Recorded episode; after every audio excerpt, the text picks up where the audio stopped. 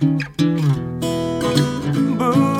化放送ポッドキャスト QR さて、月曜日のこの時間は、リスナーご意見番、いいねっか、新潟、ラジオ機のあなたに知っていただきたい、新潟県についての情報をお届けしております。あなたにも一緒に考えていただきたい、新潟県についてのクイズもあります。最後までお付き合いください。今日のテーマは、新潟のアイドルです。え新潟県は昔から美人が多い県として知られているんですね。新潟出身と言いますと演歌歌手の小林幸子さんが有名です。女優の樋口かな子さん、鷲尾伊佐子さんも新潟出身。モデルの西山真紀さんやグラビアアイドルの原幹恵さん、元モーニング娘。の久住小春さんなど実に美人揃い。そんな美人美少女の多い新潟県だからこそ、実はご当地アイドルグループがたくさん活躍してるんですね。去年誕生したアイドルグループ NGT48 こちらも有名です。今日は新潟で活躍するアイドルグループをご紹介してまいります。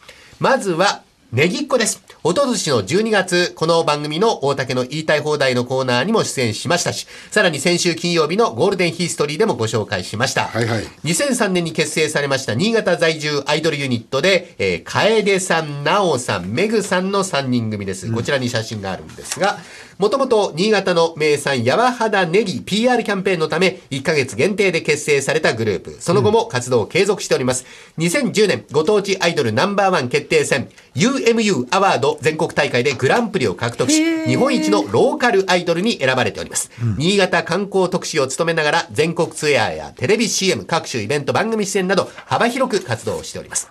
次にご紹介するのは、リューティスト。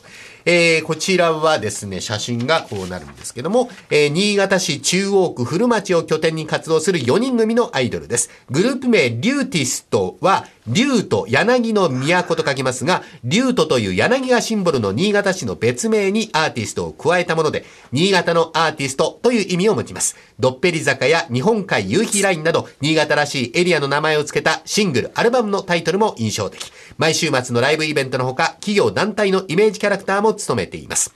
お次は、上越市のアイドル、ガンギッコ。この制服姿のアイドルですね。え新潟県上越市にある高田本町商店街を広く PR するために結成された アイドルユニットです。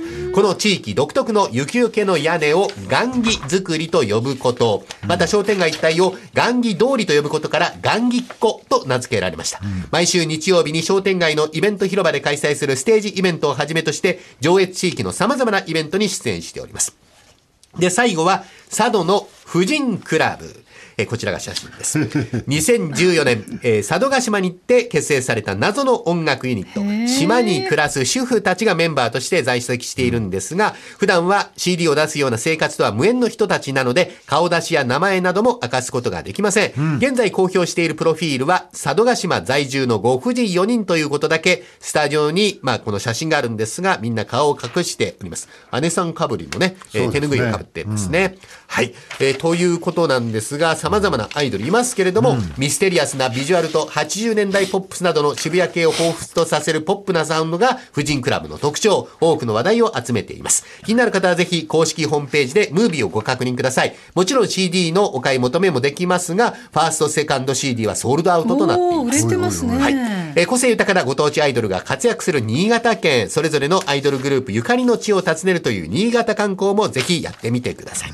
では、クイズです。はい新潟県ではあるものを PR しているお母ちゃんたちが結成した農家ユニットがあります。農家のお母ちゃんたちだけで結成したユニット。彼女たちは何を PR しているのか。実は2年前に番組に出演して、大竹さんも会ってると。それでは、倉玉さん。新潟といえば米？米はい大竹さんいろいろあるんだけどね、アスパラかブロッコリーか。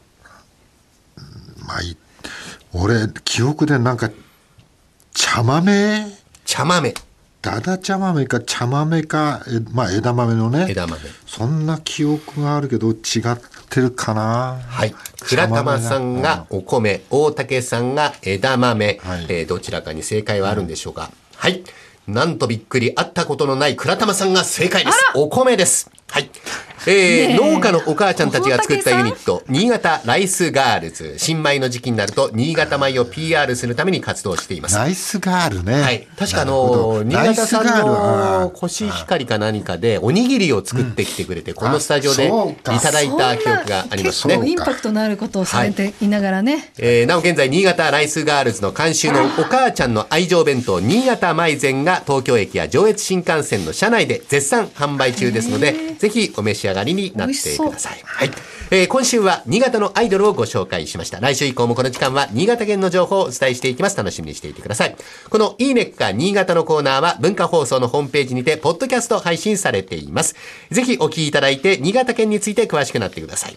そして、いいねっか新潟で取り上げた内容をさらに詳しくご紹介している公式ウェブサイト、ウェブ版のいいねっか新潟と公式 Facebook もあります。ぜひ放送と合わせてお楽しみください。この時間はリスナーご意見番いいねっか新潟をお送りしました。